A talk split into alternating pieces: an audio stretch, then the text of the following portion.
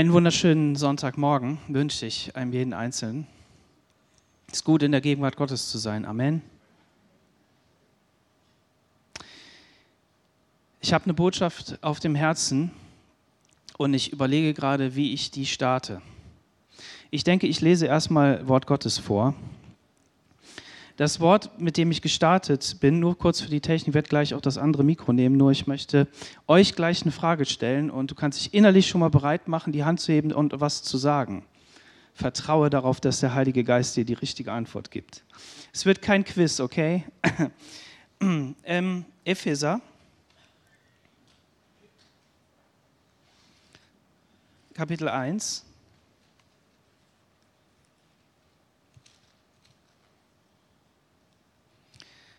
Da haben wir ähm, eben schon gehört. Ne? Und dann schlägst du mal Kapitel 3 äh, auf. Nee, 2, Entschuldigung, 2, Vers 13.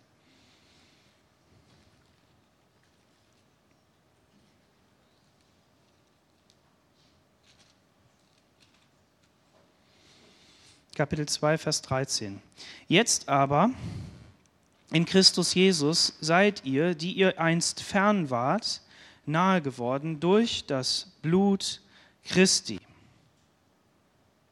Jetzt aber in Christus Jesus seid ihr, die ihr einst fern wart, nahe geworden durch das Blut Christi. Und jetzt noch den Psalm 43.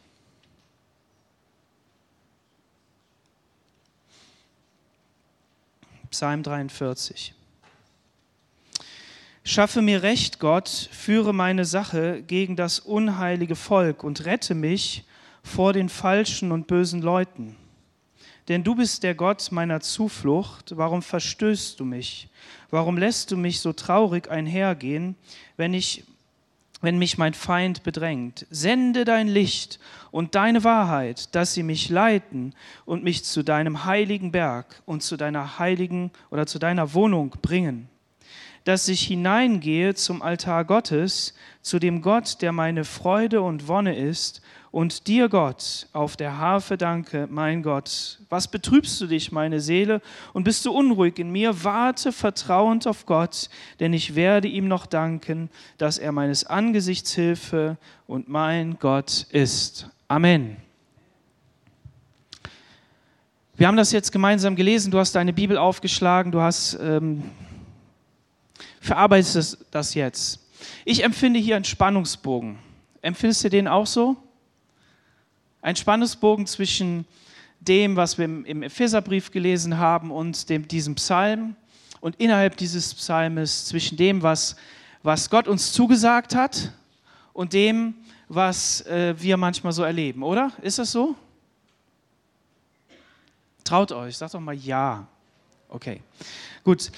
Ähm, jetzt die, meine Frage an euch. Was was motiviert euch? Was macht euch fröhlich, Gott nachzufolgen, ihm die Ehre zu geben und dass ihr euch freut über Gott? Habt ihr da Ideen? Und die zweite Frage, die kommt dann im Anschluss. Was verhindert, dass ihr euch über Gott freut? Was blockiert euch? Was, was steht da im Weg?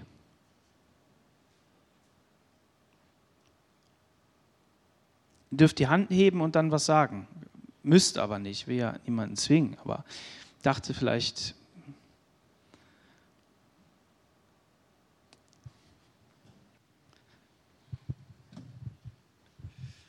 Äh, was mich motiviert, Gott zu folgen oder Gott anzubeten.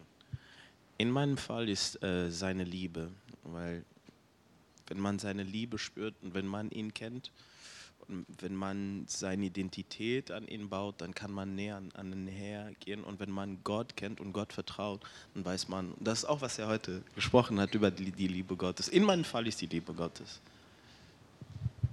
Sehr gut, vielen Dank. Ja, seht ihr, wenn einer anfängt, ne?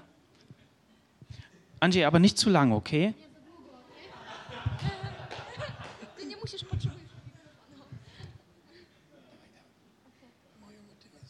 Meine Motivation ist,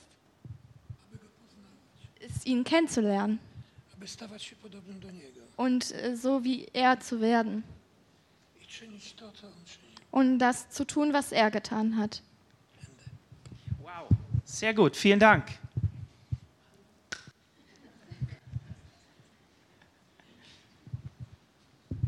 Ähm, meine Motivation ist seine Gnade, die ich, ähm, von der ich jeden einzelnen Tag abhängig bin und in der ich jeden Tag ähm, leben darf, weil oft fühle ich mich vor allem auch, wenn ich Lobpreis mache, vorher ziemlich unwürdig, meinem Gott gegenüberzutreten. Und ähm, ja, dann kommt seine Gnade, dann kommt seine Liebe und das motiviert mich, dass ich unperfekter Mensch in seine Gegenwart kommen darf. Dankeschön. Dass ich seine Nähe spüre. Ja, sehr gut. So, was verhindert, äh, dass du sagst, heute, ich meine nicht heute Sonntag, sondern jeden Tag, heute bin ich so richtig fröhlich über die Liebe Gottes in meinem Leben?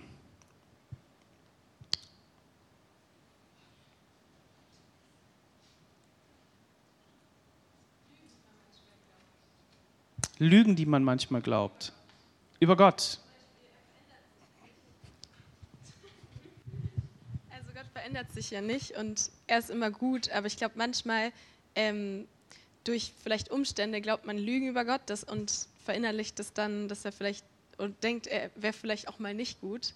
Und das kann einen dann daran hindern, ihm den Lobpreis zu geben, den ihm gebührt. Ja, vielen Dank. Ähm, die Sorgen von morgen, ich glaube, die kann uns aus der Präsenz von Gott oft, oft nehmen. Sehr gut. Wenn schon alle was sagen. Kurz. Ja, ich danke Jesus für die Hoffnung, die wir haben. Und das ist ein sicherer Anker, der bis ins Heiligtum geht. Für seine Gnade und seine Liebe. Und nicht die Nägel haben ihn gehalten am Kreuz, sondern seine Liebe. Amen. Sehr gut. Danke. Was blockiert dich? Was, warum, warum dankst du Gott heute nicht und bist nicht so fröhlich in ihm und kannst im Glauben nicht so vorwärts gehen? Denk da mal drüber nach. Mach dir mal eine Liste. Schreib das mal auf. Wisst ihr, ich habe was entdeckt und das ist phänomenal. Das ist, das ist eine Neuigkeit, jeden Tag. Ich habe entdeckt, dass all meine Probleme, die ich habe, ich nehme mal das andere Mikro.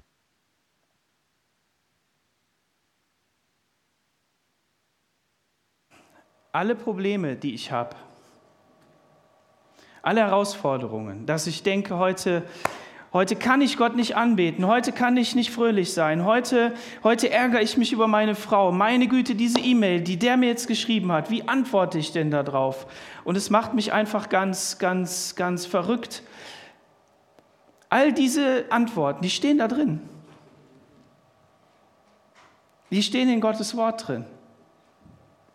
Die werden da beschrieben. Manchmal in Geschichten, manchmal aber auch ganz auf den Punkt, ganz genau stehen die da drin. Dann habe ich das heute Morgen begeistert meinem Papa erzählt, weil wir gemeinsam hierher gefahren sind. Und dann hat er gesagt, ja, manchmal sind es auch Banalitäten, die man, die man neu entdeckt, ne? so ungefähr. Also Selbstverständlichkeiten oder Dinge, die eigentlich klar sind, die man da entdeckt. Und wisst ihr, warum ich das aber so cool finde, dass ich die da drin finde? Ich muss euch irgendwie noch mehr begeistern, aber ich will nicht menschlich kurbeln, sondern ich möchte euch auf etwas hinweisen. Wisst ihr, warum mich das begeistert, dass ich das da finde? Dass man sich nicht ärgern soll, dass man, dass man, dass man sich nicht sorgen soll, sagt der Jesus dreimal hintereinander. Das bedeutet, dass der Bibel und dass Gott klar ist, dass du damit kämpfst. Und dass du kein hoffnungsloser Fall bist. Dass das dein Glaubenskampf ist und dass es dazugehört. An, mancher, an einer Stelle heißt es der Kampf, der uns verordnet ist. Und denk da mal nicht zu schnell an, an, an was du fürs Reich Gottes alles tun kannst, sondern denk mal an deinen eigenen Glaubenskampf. Der Kampf, der dir verordnet ist. Und das kann dich fröhlich machen, das meine ich glücklich machen. Wir haben zwei Bibelstellen gelesen und die eine Bibelstelle, die eben im Neuen Testament steht, die, die spricht eben darüber, dass wir Zugang haben zu dem, was, was äh, Josef auch schon gesagt hat. Er hatte den Bibelvers ähm, vorgelesen, dass wir, dass wir geistliche Segen der himmlischen Welt haben dürfen. Dass der uns ver, verheißen ist oder die Hoffnung aller sagt, Zugang zur himmlischen Welt. Jetzt aber in Christus Jesus seid ihr, die ihr einst fern wart, nahe geworden durch das Blut Jesu Christi. Also der Paulus, der will hier nicht sagen, ähm, ja, Gott hat sich jetzt mal so überlegt, also ich wende mich jetzt mal den Heiden zu und die dürfen jetzt auch mal in meinen Vorhof kommen. Und deshalb habe ich den Herodes beauftragt, dass der den Vorhof mal größer baut. Okay, dass er das gemacht hat, ist jetzt mal eine andere Sache. Der wusste aber nichts von seinem Glück. Der hat halt einfach nur ein gewaltiger Baumeister und hat gemeint, ich, ich kann's. Ne? Hat den Vorhof gewaltig ausgebaut, die gesamte Tempelanlage gewaltig ausgebaut, sodass die ganzen Heiden, die kommen sollten zum Pfingstcamp, habe ich schon bald gesagt, ne? Pfingstfest, die, die da kommen sollen, ähm, Ranger ist einfach in meinem Blut drin, das ist halt einfach so, die da kommen sollten, die sollten Platz haben. Und deshalb hat er diesen Vorhof erweitert. Ja, Gott gebraucht Menschen, auch wenn sie es gar nicht wissen. Das ist gut. Und wenn sie es dann auch noch wissen, so wie du, dann ist es noch besser. Ne? Dann, dann kannst du Gott dich darüber freuen. Aber der Punkt ist, dass er das nicht gemacht hat, sondern dass er gesagt hat hier, die einst fern wart, seid nahe geworden. Und dann benutzt er etwas, dann sagt er das Blut Christi. Was ist im Blut Christi? Wenn du letzten Sonntag hier warst, hast du das Abendmahl genommen oder vielleicht zu Hause mit uns im Geiste sozusagen. Und ähm, da haben wir uns ja wieder daran erinnert. Aber jeder von uns, der ein, der ein bisschen von dem gehört hat, eigentlich das Evangelium gehört hat, weiß, dass das Schlüsselelement das Blut Jesu Christi ist. Warum? Weil das Blut Jesu Christi wäscht dich rein von jeder Schuld und Sünde. Es wäscht dich rein, es macht alle deine Schuld rein. Und manchmal denken wir so, das wäscht nur dann ab, so als ich mich damals bekehrt habe. Aber nein, das Blut Christi, das wäscht dich rein, zeitlos. Wisst ihr, weil Jesus, Jesus ist geopfert worden, einmal in der Geschichte, aber er ist eigentlich vor Grundlegung der Welt geopfert worden. Vor Grundlegung der Welt. Also bevor irgendwas passiert ist, ist er geopfert worden. Und das gibt dir Zuversicht. Und das ist mein Anliegen heute. Die Frage ist eben, habe ich da so drüber geschrieben, ähm, zwischen Seufzen und Jubeln oder zwischen Beschweren und Glücklichsein. Ne? Wo, wo, wo sind wir? Wie sind wir unterwegs? Und heutzutage äh, haben wir gerade so das Thema glücklich sein, ne? irgendwie alles genießen, irgendwie so den Überfluss und die Segnungen, die, die, die Gott gegeben hat, hier zu genießen. Und wenn man da die Bodenhaftung verliert, dann, dann, dann nimmt das ganz komische Formen an. Und das sehen wir in unserer Gesellschaft. Und vor allen Dingen, wenn man Gott rausschmeißt aus dem Ganzen, dann ist man, dann ist man lost. Dann ist man verloren in diesem, in diesem Raum. Und dann stellt man alle möglichen komischen Sachen an. Aber das ist das hier. Ihr seid, ähm, die ihr einst fern wart, seid nahe geworden. Und in diesem geistlichen Kampf, in dem wir stehen, der wird hier in diesem Psalm 43 beschrieben. Schaffe mir Recht, Gott, führe meine Sache gegen das unheilige Volk und rette mich von den falschen und bösen Leuten. Hast du falsche und böse Leute in deinem Leben? Sag mal nicht zu schnell Nein. Manchmal, manchmal denken wir ja auch nur, meine Güte, wie kann der nur sowas sagen? Boah, der hat aber eine falsche Einstellung zu uns, zu mir. Das sieht er aber komplett verkehrt und du fragst dich dann, wie kann ich das wieder gerade biegen? Wie, wie kann ich, wie, was kann ich jetzt sagen? Was soll ich tun? Dann regst du dich auf und dann gehst du nach Hause und sagst, boah, warum habe ich mich nur so aufgeregt? Ich habe dem ja Unrecht getan. Dann musst du hinterher noch hingehen und musst dich entschuldigen. Und wenn du so ein weicher Mensch bist, dann bist du dich ständig am Entschuldigen. Weil dir ja eins wichtig ist, und das hat der Josef eben gesagt, dir ist das Reich Gottes unendlich wichtig. Dir ist die Ehre Jesu unendlich wichtig. Und das ist so in deinem Herzen drin. Und eigentlich möchtest du gar nicht jemand anders auf die Füße treten. Wenn wir Jesus nach unserem Maßstab, was ist ähm, liebevoll und was nicht liebevoll bewerten würden, da würde der bei uns ganz schlecht abschneiden. Also was der den Leuten so um die Ohren geknallt hat. Also ich glaube schon, dass wir auch manchmal diskutieren müssen. Nur manche haben es eben nicht gelernt und deshalb trauen sie sich nicht. Ich zähle auch dazu. Kann ich nicht. Aber gleichzeitig hat der Jesus gesagt, dass wir uns lieben sollen, damit die Welt erkennt, dass wir seine Kinder sind. An der Liebe untereinander sollen wir erkennen. Und wie oft soll ich dem anderen vergeben? Ganz, ganz, ganz, ganz oft. Also eigentlich ohne Ende vergeben, weil mir vergeben worden ist. Aber ich bin in dieser Position, schaffe mir Recht, Gott, führe meine Sache. Und du rufst zu Gott und du schreist zu Gott. Denn du bist der Gott meiner Zuflucht. Warum verstößt du mich? Jetzt ist Gott auch noch schuld. Nicht nur die Menschen, sondern Gott auch noch. Kennst du das? Du betest und da kommt nichts an. Erkenne ich. Ja, du antwortest ja nicht. Jetzt beweg dich doch endlich mal. Ja, wir reden natürlich, aber es ist eigentlich das, was wir, was wir wollen. Und wir wollen das ja nicht, weil es um uns geht. Doch, oft geht es um uns selbst. Das muss, die, den Zahn muss Gott uns ziehen. Aber es geht uns doch darum, dass, dass, wir, dass wir die Gegenwart Gottes erleben wollen, dass wir die, die Nähe Gottes spüren wollen, dass wir seinen Auftrag hören wollen, das, was er für unser Leben hat, oder? Und der Punkt ist, dass wir uns darin befinden. Warum lässt du mich so traurig einhergehen, wenn mich mein Feind bedrängt? Warum lässt du mich so traurig einhergehen? Hast du das schon mal zu Gott gesagt? Ich habe das schon mal zu Gott gesagt. Ich habe gesagt, Herr, lass mich doch deine Wunder erleben, damit ich mich freuen kann. Dass ich mit jemandem bete und dass der aufsteht aus seinem Rollstuhl und dass der fröhlich einhergehen kann. Dann kann ich zu meinem Nachbarn rennen und sagen, lieber Nachbar, du hast keine Argumente mehr. Wir haben einen Nachbarn, da ist die Tochter, die sitzt im Rollstuhl und wir haben einen anderen Nachbar, der will von Gott nichts wissen.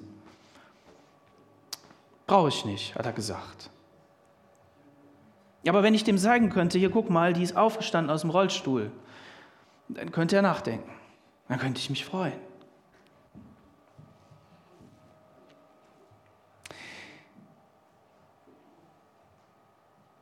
Wisst ihr, der Psalmist, der Psalmist, der beschreibt hier nicht nur seine auswegslose Gefühlssituation, sondern der hat Glauben in seinem Herzen. Und das wünsche ich dir. Der hat Glauben in seinem Herzen der sagt in Vers 3, und lass mal diesen Vers auf dich wirken, sende dein Licht und deine Wahrheit, dass sie mich leiten. Was sagt Jesus? Ihr seid das Salz und das Licht dieser Erde. Ich bin das Licht der Welt, sagt Jesus. Und dieses Licht leuchtet, damit alles sehen können, damit sie Orientierung finden. Und du brauchst Orientierung in deiner Situation. Denn so wie du es verstehst, ist es nicht. Sondern Gott hat eine Intention. Gott möchte etwas an dir verändern. Gott möchte an dem anderen etwas verändern. Du bist gar nicht schuld für das, wie er reagiert. Das ist seine Lebenssituation. Und deshalb stehst du in einem geistlichen Kampf in diesem Kampf, dass der Mensch vielleicht etwas sagt, aber die, die geistlichen Wesen, die in der unsichtbaren Welt kämpfen, kämpfen um deine Seele und zerren daran und wollen dich auf ihre Seite ziehen. Dass sie mich leiten zu deinem heiligen Berg und zu deiner Wohnung bringen. Wenn wir hier sonntags morgens anbeten, wenn wir hier in den Lobpreis kommen, dann kann es sein, dass du das ganz toll findest und dass du sagst, ey, wunderbar, sonntags morgens Gott hier zu loben und zu preisen, ihn anzubeten. Du ziehst einfach dein Programm durch. Wunderbar, mach das. Aber wenn du lange Gebete sprichst, durch die ganze Welt, nimm mal eine geistliche Schere und schneide die ab. Lass andere auch mal beten. Wenn du Gott anbetest, dann, dann versuch ihn im Geist und in der Wahrheit anzubeten, damit die geistliche Atmosphäre sich im Raum hebt. Damit der, der schwach ist, dass der auch auf die Füße kommt. Deshalb höre dem anderen zu. Nimm ihn mal in den Arm und sag, komm, ich bete für dich. Lass uns Gott anbeten, lass uns ihn preisen. Wenn du merkst, er ist traurig, dann sag, hey, komm, ich will mit in deiner Trauer sein, wir wollen das vor Gott bringen. Aber vielleicht bist du auch einer, der sagt, ja, ich komme jetzt hier schon ganz lange hin und das mit dem Lobpreis, das sagt mir alles nichts. Irgendwie, das funktioniert bei mir nicht so, das ist irgendwie nicht so schwierig. Ich habe was für euch alle. Für die Langbeter, für die Kurzbeter, für die, die sagen in der Gemeinde, da komme ich nicht so richtig durch. Der Jesus hat gesagt, wenn du betest, dann geh in deine Kammer, geh in dein Zimmer, in dein Schlafzimmer und schließ die Tür zu.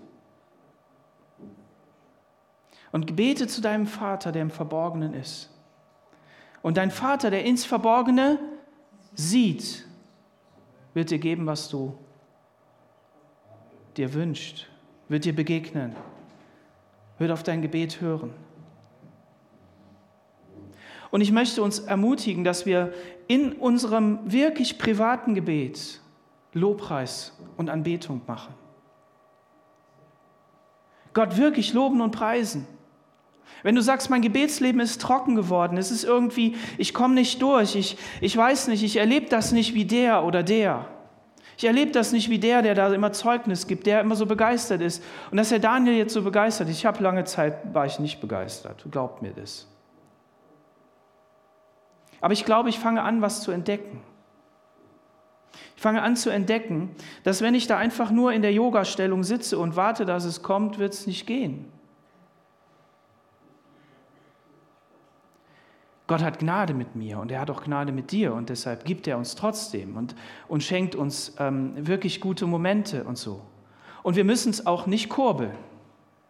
Aber wir sind aufgerufen zu sagen, und ich stehe auf diesem, auf diesem Vers, jetzt aber in Christus Jesus seid ihr, die einst fern wart, nahe geworden durch das Blut Christi.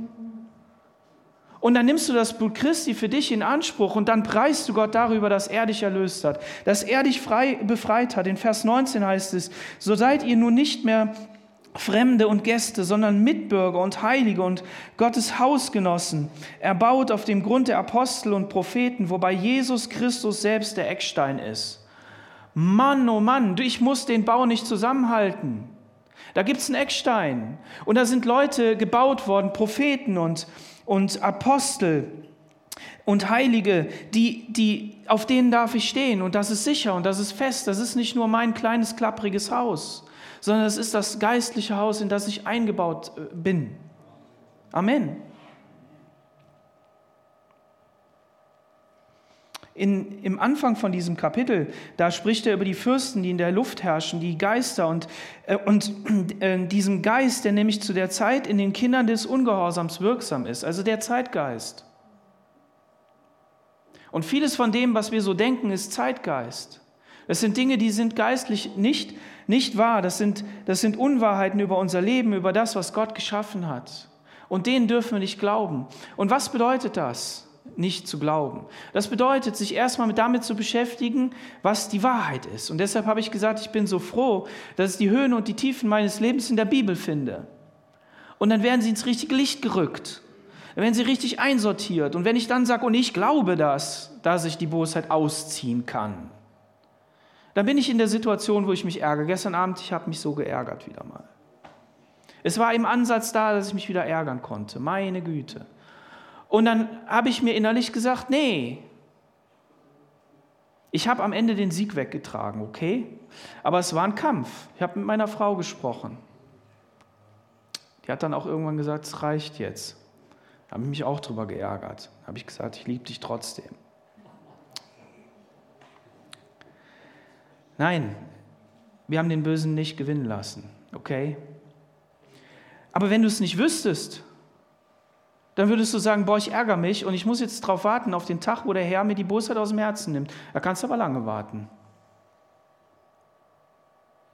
Du bist aufgefordert zum Kämpfen.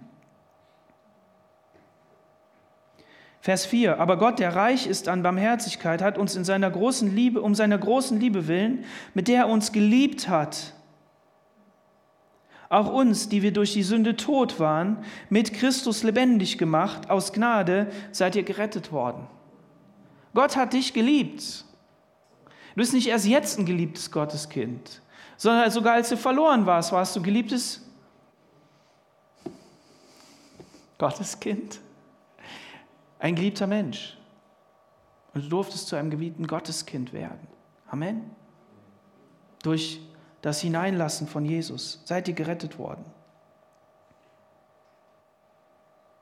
Vers 6. Und er hat uns mit auferweckt und mit eingesetzt in die himmlischen Welten in Christus Jesus. Eingesetzt in die himmlischen Welten. Also diese Glaubenslinie, die wir überschreiten müssen, jeden Tag, weil jeden Tag seine Gnade neu ist.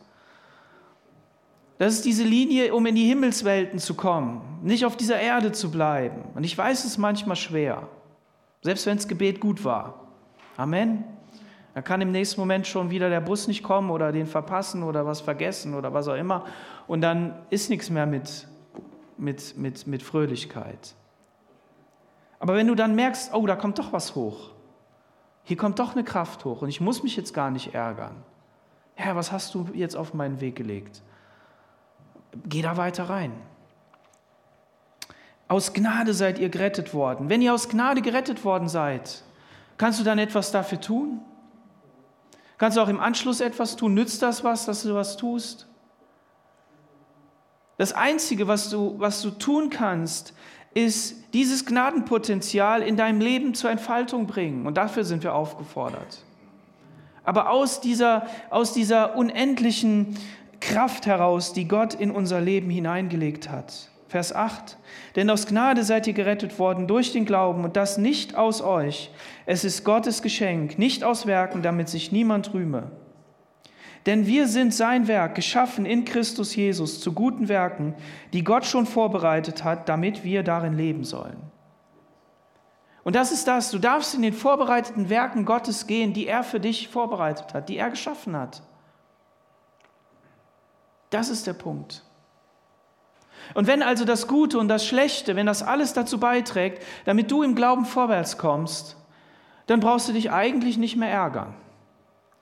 Und selbst wenn du dich ärgern würdest, könntest du sagen, und ich ärgere mich jetzt nicht mehr, sondern ich will Gottes Kraft erleben, ich darf den Ärger ablegen, ich darf ihn da, da hinlegen, weil ich weiß, in diesem Moment, wo ich das tue, wo ich den Muskel, den geistlichen Muskel betätige, schafft Gott in mir etwas und, und ich, ich, ich darf es ablegen und ich werde stärker. Ich möchte dich auffordern, geistlich stärker zu werden, weil du es kannst. Und deshalb habe ich euch zu Anfang gefragt, du sag mal, wie sieht das eigentlich aus? Was motiviert dich, Gott zu loben und zu preisen? Und es ist so wunderschön, was ihr gesagt habt, diese Dinge, die Liebe Gottes, wie er ist, dass wir manchmal falsche Vorstellungen haben, dass uns das blockiert. Aber ich möchte euch auffordern, und, und, und wirklich in diese Position, geistlich in diese Position hineinbringen, die geschaffen worden ist, die rechtlich so vorbereitet ist, dass, dass, ihr, das, dass ihr da wirklich drin gehen könnt, dass ihr nicht einen Tag vergehen lasst, ohne dass ihr euch über Gott freuen könnt. Und das meine ich zutiefst, von Grund auf. Selbst wenn der Tag danach in die Hose geht,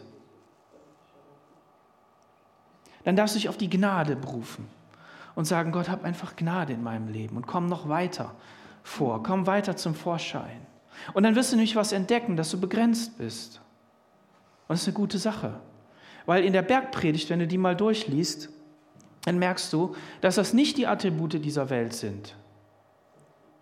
So toll, so stark, so groß, so selbstüberzeugt. Sondern eher das Schwache, das Arme, das Kranke, das Beschränkte. Dass das ist, was Gott in seinem Reich sehen will aber dass wir durch Gottes Kraft hindurch wirklich stark sein können. Wirklich liebevoll. Wir haben heute von der Liebe gehört. Wirklich den anderen lieben zu können. Nicht, weil wir selbst zentriert sind, sondern weil wir Gottes zentriert sind.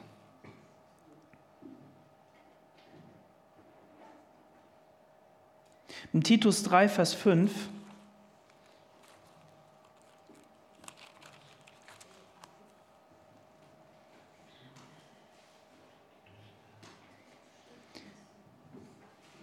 Als aber die Menschen, als die Freundlichkeit der Menschenliebe Gottes, unseres Heilandes, erschien, hat er uns nicht aufgrund der Werke der Gerechtigkeit, die wir getan hätten, sondern gemäß der Barmherzigkeit gerettet durch das Bad der Wiedergeburt und die Erfüllung mit dem Heiligen Geist.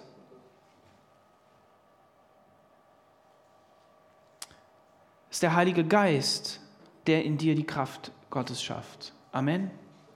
Ist der Heilige Geist, der in dir das Gebet schafft.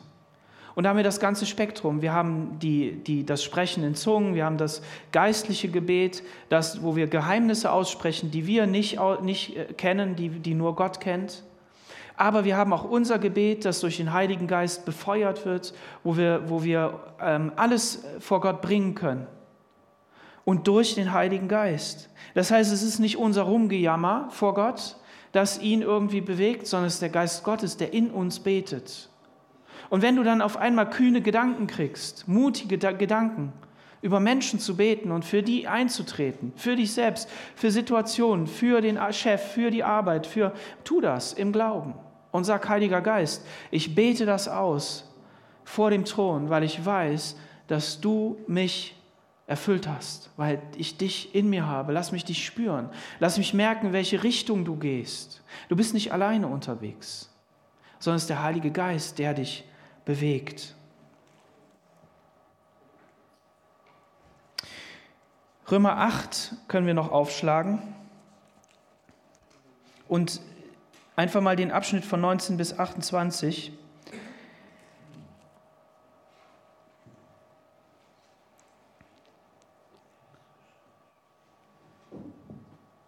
Wir haben also unsere Kindschaft Gottes, wir haben unsere Position in Christus, wir haben die Freude, die Gott in unser Leben geben möchte, weil wir errettete Gotteskinder sind und vor ihm leben dürfen. Jeden Tag neu.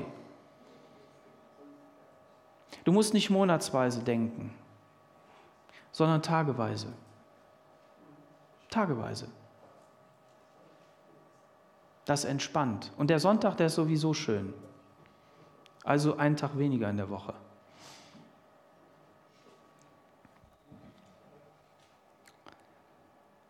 Paulus sagt da etwas über die Leiden, die, jetzt, die uns jetzt ähm, überkommen und die in keinem Verhältnis zur Herrlichkeit stehen. Und dann spricht er etwas an, das wäre ein eigenes Thema. Also Leid gehört dazu. Gott möchte durch das Leid in deinem Leben wirken. Deshalb häng dich nicht daran, dass du ohne Leiden sein musst, sondern finde die Herrlichkeit, die Gott in deinem Leben durch das Leid bringen möchte. Das bedeutet, du stehst, stellst dich außerhalb deines Körpers hin, außerhalb deiner Situation und sagst zu deiner Seele, komm, preis den Herrn darin, weil er hat für mich gelitten. Er hat, er wird mir etwas geben in Herrlichkeit, was viel größer ist. Und dann kommt etwas mit sehnsüchtigem Verlangen, wartet die Schöpfung auf die Offenbarung der Söhne Gottes. Die Schöpfung wartet sehnsüchtig, dass wir offenbar werden. Und wann werden wir offenbar, wenn Christus gekommen ist, wenn wir, wenn wir nicht mehr verborgen in ihm sind, sondern wenn wir offenbar werden, was wirklich Gott in uns hineingetan hat. Gemeinde Jesus ist ja manchmal so mickrig. Sie versucht sich im Moment so ähm, darzustellen oder, oder hinzugelangen, dass sie irgendwie gesehen wird in dieser Welt. Ich habe da so meine Zweifel, ob das wirklich so funktioniert. Vielleicht so ein bisschen anerkannt, dass die Leute darüber gut reden, wie es in der Apostelgeschichte heißt, aber in der Regel wird sie verfolgt und nicht für voll genommen. Aber die Schöpfung wartet auf die, auf die Offenbarwerdung der, der Söhne Gottes. Und dann heißt im Vers 20, denn die Schöpfung ist der Vergänglichkeit unterworfen, ohne ihren Willen. Also die sind ohne Willen äh, unterworfen, sondern um dessen Willen, der sie unterworfen hat, auf Hoffnung hin. Also hier wird noch nicht mal der Mensch angesprochen, der Schuld hatte, dass die Welt ähm, ins Leid geraten ist, sondern hier wird gesagt, dass alles, dass es um dessen Willen ist, der ähm, der sie unterworfen hat, auf Hoffnung hin, also auf Jesus. Jesus, um Jesus geht es, auch darin. Das ist der Punkt. Damit auch die Schöpfung frei werden wird von der Knechtschaft der Vergänglichkeit zur Herrlichkeit, herrlichen Freiheit der Kinder Gottes. Denn wir wissen, also damit die auch, lasst euch das mal auf der Zunge zergehen, damit auch die Schöpfung frei wird, werden wird von der Knechtschaft der Vergänglichkeit zur herrlichen Freiheit der Kinder Gottes. Wir haben die Freiheit schon. Und in diese Freiheit, da möchten wir drin leben. Und da darfst du durch den Glauben drin leben. Und du darfst sehen, wie auch Gott dein Leben verändert. Ich habe jetzt gehört dass wenn 5% Christen in einem Unternehmen sind, 5% Christen in einer Gesellschaft und mehr, dann verändert es das Unternehmen, die Familie, das, das Klima und es, und es geht nicht kaputt. Moralisch und so weiter. 5%. Das ist das mit dem Salz. Das ist eine eigene Predigt. 5%. Denn wir wissen, dass die ganze Schöpfung zusammen seufzt und in Wehen liegt bis jetzt. Aber nicht nur sie, sondern auch wir selbst, die wir die Erstlingsgabe des Geistes haben. Also, wenn du sagst, ja, der geistliche Druck ist mir zu hoch, ich kann nicht immer nur fröhlich sein, ich kann nicht nur immer siegreich sein in meinem Leben, ich kann nicht nur immer alles, alles toll machen. Sei beruhigt, das ist auch normal. Seht ihr, ich sage ja, wir finden alles in der Bibel, okay? Alles, was unser Leben betrifft. Es heißt hier, aber nicht nur sie. Was denn? Seufzen. Hast du schon mal geseufzt? Oh Mann. Oh Herr, hilf.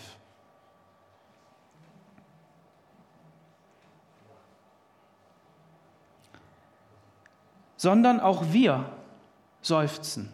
Du seufzt auch in deinem Leben, weil es so schwer ist an manchen Stellen die wir die Erstlingsgabe des Geistes haben. Auch wir selbst seufzen in uns selbst und erwarten die Sohnschaft, die Erlösung unseres Leibes. Also wir, wir leben zwar geistlich in dieser Realität, zu der ähm, wir ermutigt sind heute Morgen und nicht nur heute Morgen, sondern immer eigentlich, aber das ist mein Thema, euch zu ermutigen und zu stärken, in diese Position hineinzukommen, jeden Tag neu anzugehen und zu sagen, Jesus, ich will diesen Glaubensschritt machen und die, und die Verheißung für mich in Anspruch nehmen für heute. Und ich möchte heute nicht lügen und ich möchte heute nicht betrügen und ich möchte ein freundliches Wort haben für meine Mitmenschen. Und dann hast du ein freundliches Wort für deinen Chef gehabt und dann darfst du Gott am Abend danken und sagen, Jesus, danke, dass ich das tun konnte. Und wenn ich nichts gesagt habe, lass mich einfach Salz sein. Aber es gehört genauso dazu, dass du seufzt und sagst, Herr Jesus, das ist so schwer. Ich weiß nicht weiter. Ich würde ja am liebsten schon bei dir sein. Man hat ja manche Krankheit, die ist so schwer, dass man denkt, Herr, ich würde am liebsten bei dir sein. Wir haben auch Geschwister, die so krank sind, dass sie sagen, eigentlich, was soll ich denn hier noch machen? Fall allen möglichen Leuten zur Last, mir selbst am allermeisten. Bin ich fröhlich da drin. Ich würde am liebsten aufhören. Paulus selbst sagt, ich würde am liebsten abscheiden von dieser Welt und beim Herrn sein. Und ich habe das so verstanden, dass er das so allgemein meint, also nicht speziell jetzt auf sein Leiden oder so bezogen, sondern überhaupt. Aber um euretwillen bleibe ich hier, weil ich noch eine Aufgabe habe, weil Gott noch durch mich wirken möchte, damit ihr vorankommt, damit ihr weiterkommt. Und so hat Gott auch eine Aufgabe für dich. Wenn du noch nicht gestorben bist, noch nicht beim Herrn bist, hat er eine Aufgabe für dich. Und nicht nur, dass du selbstzentriert um dich selbst drehst, sondern dass du aus dem vollen Bewusstsein der Kraft Gottes heraus merkst, wie seine Kraft in das Leben fließt und du dem einen oder anderen fröhlich entgegentreten kannst, um sein Evangelium zu verkündigen. Laut oder leise. Durch dein Leben, einfach, dass du da bist. Und das ist wunderbar. Deshalb, das steht auch hier, die wir die Erstlingsgabe des Geistes haben. Lass dich nicht abhalten von denen, die sagen, boah, ich bin in der Kraft des Geistes da und da hingegangen und dann habe ich das gesagt. Der Geist Gottes muss nicht immer nur, der wird hier nicht dargestellt als derjenige, der dich dann aus dieser Situation herausholt, sondern der sagt hier, die wir seufzen, die wir die Erstlingsgabe des Geistes haben. Du kannst voll Geistes sein und seufzen. Geht. Und wenn du dann erkennst, und das ist heute Morgen mein Punkt, wenn du dann erkennst, dass diese Situation, dass du vor Gott seufzt und sagst, ach Herr, ich weiß nicht mehr weiter, dass du deshalb in dieser Situation menschlich, glaubenstechnisch nicht verzweifelst, sondern dich einklingst in dem Psalm 43 und sagst, Sende dein Licht und deine Wahrheit, dass sie mich leiten und mich zu deinem heiligen Berg und zu deiner Wohnung bringen, dass ich hineingehe zum Altar Gottes, zu dem Gott, der meine Freude und meine Wonne ist, und dir, Gott, auf der Harfe danke, mein Gott. Amen.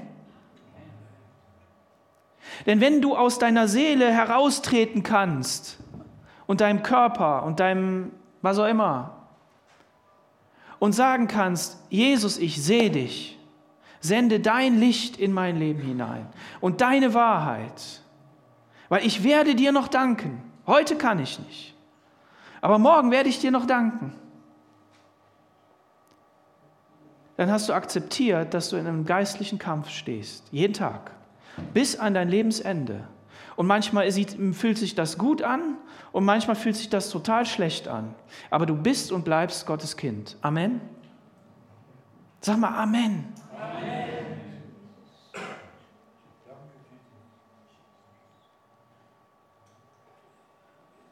Weil wenn wir in jeder Situation, und das meine ich so, auf Jesus vertrauen, dann wird er uns ans Ende führen. Aber wenn wir ihm nicht vertrauen, wenn wir ihm nicht glauben, der nicht glaubt, empfängt nichts. Olaf, oder? Empfängt nichts. Sei ermutigt, sei gestärkt. Lass die Wahrheit des Wortes Gottes in dein Leben hinein. Und jeder, der Jesus noch nicht angenommen hat, du hast heute die Möglichkeit zu sagen, Jesus, ich verzweifle auch an meinem Leben. Und ich habe jetzt gehört, den Christen geht es nicht besser. Aber sie haben eine Hoffnung. Sie haben die Hoffnung, weil sie wissen, dass ihre Schuld und Sünde vergeben ist. Und ich brauche Sündenvergebung. Ich brauche ein gereinigtes Leben. Ich brauche diesen ganzen Mist, den ich gemacht habe, den will ich nicht mehr. Sondern ich möchte neue Verhaltensweisen lernen. Ich möchte, dass dein, deine Kraft durch in mir wirkt und dass ich von dir gebraucht werde und dass ich auch Gottes Kind bin. Dann hast du heute die Möglichkeit zu sagen, Jesus, ich gehe diesen Schritt. Komm einfach zu uns hier nach vorne, schreib uns an, wir beten mit dir, wir helfen dir. Aber sei herzlich eingeladen ins Reich Gottes. Amen.